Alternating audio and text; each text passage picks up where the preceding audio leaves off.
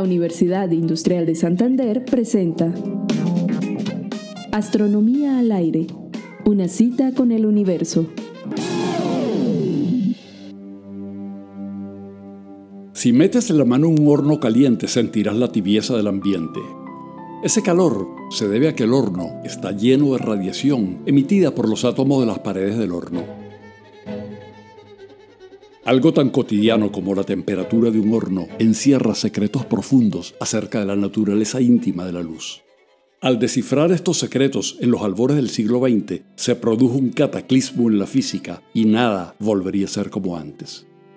De eso conversaremos hoy, la temperatura de un horno y la revolución cuántica. A finales del siglo XIX se sabía que los cuerpos calientes emiten ondas electromagnéticas con diversas longitudes de onda. Los físicos querían conocer cómo está repartida la energía de esa radiación térmica en las diferentes longitudes de onda. Una analogía nos ayudará a entender. Imaginemos que queremos saber cómo se reparte el número de personas que llena un estadio de acuerdo con su estatura. Para averiguarlo, abrimos una puerta y dejamos salir un grupo de personas al azar y graficamos el número de personas por rango de estatura. Este gráfico nos revelará el porcentaje de personas en función de su estatura. Sabremos que la mayor proporción del total tendrá una estatura promedio y que el porcentaje disminuye a medida que consideramos estaturas más bajas o más altas.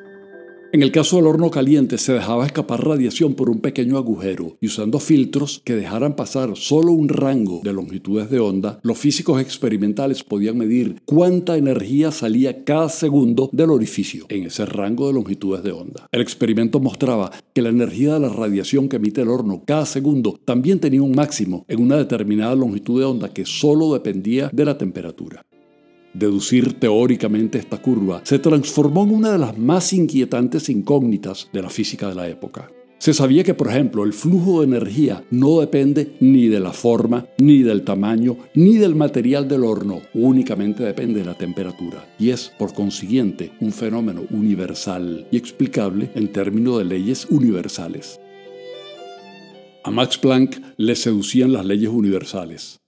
Cuando abordó el problema de descifrar la ley de radiación térmica, existía un intento teórico, la ley de Rayleigh-Jeans, que funcionaba razonablemente a longitudes de onda relativamente grandes, pero tenía un desacuerdo total para longitudes de onda pequeñas.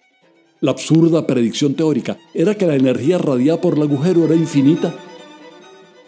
Una catástrofe, pues, y así fue llamada, la catástrofe ultravioleta algo fundamental no se estaba comprendiendo. Planck dedicó cerca de cinco años al problema de intentar deducir las curvas a partir de leyes fundamentales. Escribió seis artículos que lo acercaban a la solución y que le fortalecían la convicción de que la curva podía derivarse de leyes básicas. Y finalmente, el 14 de diciembre de 1900, simbólicamente a escasos días de entrar en el siglo XX, dio con la solución del problema. Max Planck pudo derivar la ansiedad curva experimental a costa de sacrificar uno de los pilares de la física, que la energía era continua. En un acto de desesperación, supuso que la radiación electromagnética de una longitud de onda fija está repartida en paquetes de energía indivisibles, idénticos entre sí, y que no podían ser ni absorbidos ni emitidos, sino el paquete entero. La audaz suposición de concebir átomos o cuantos de energía, como los llamó Einstein, o fotones, como se le llamó después, resolvió el desacuerdo entre teoría y experimento. El ajuste de la fórmula de Planck con las curvas experimentales era fabuloso. Max Born diría años más tarde que la hipótesis de Planck es la más revolucionaria en toda la historia de la ciencia. Planck no vislumbró en su momento la magnitud de lo que había descubierto, porque una cosa es hacer un descubrimiento y otra muy diferente es entenderlo. La suposición de que la energía de la radiación era discreta fue, en palabras de Planck, entre comillas, una suposición formal, pero en realidad estaba describiendo una propiedad objetiva y fundamental de la luz. La luz es un chorro de fotones y la energía de cada fotón es una constante multiplicada por la frecuencia.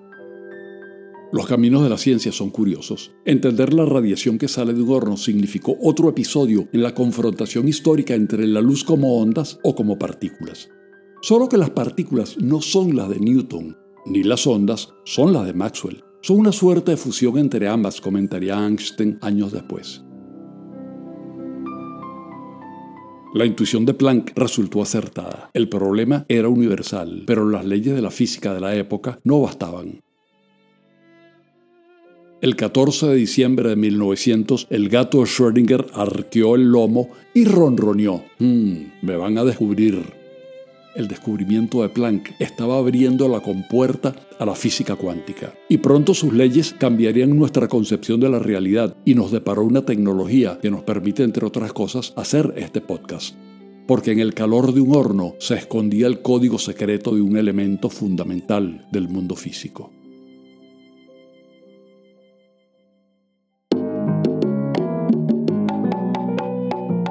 Guión, narración y edición Héctor Rago. Twitter, arroba Astro al aire.